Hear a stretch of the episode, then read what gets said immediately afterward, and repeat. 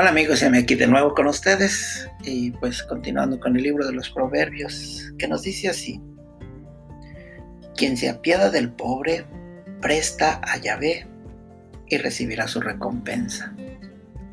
Es, o sea, el, el hacer algo por los pobres, por los más necesitados, y no me refiero solamente a los pobres materiales, pobres es aquellos que carecen, que carecen de muchas cosas no solo carecen de dinero, hay unos que carecen de amor, hay unos que carecen de amistad, hay unos que carecen de atención, hay unos que carecen de compañía, hay unos que carecen de incluso de entendimiento. Hay tantas carencias, a eso podemos llamar los necesitados, los pobres.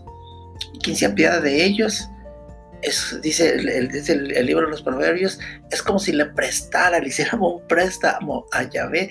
Recuerden aquella parábola del, este, del buen samaritano que al final le dice, toma un denario, cuida de él, y lo que hagas de más te lo pagaré a mi regreso.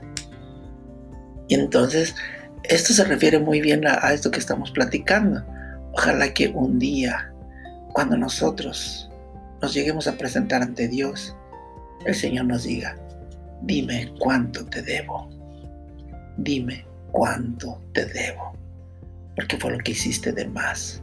Fue lo que hiciste por tu cuenta propia el Dios, el Dios que todo lo puede, estará inmensamente feliz de pagarnos lo que nos debe y nos lo pagará verdaderamente con creces en abundancia.